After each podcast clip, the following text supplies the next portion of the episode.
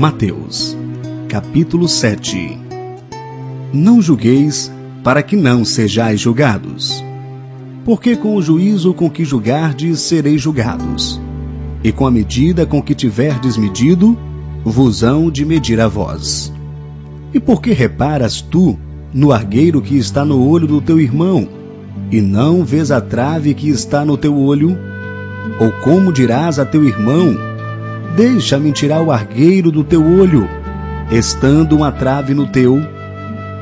Hipócrita, tira primeiro a trave do teu olho, e então cuidarás em tirar o argueiro do olho do teu irmão. Não deis aos cães as coisas santas, nem deiteis aos porcos as vossas pérolas.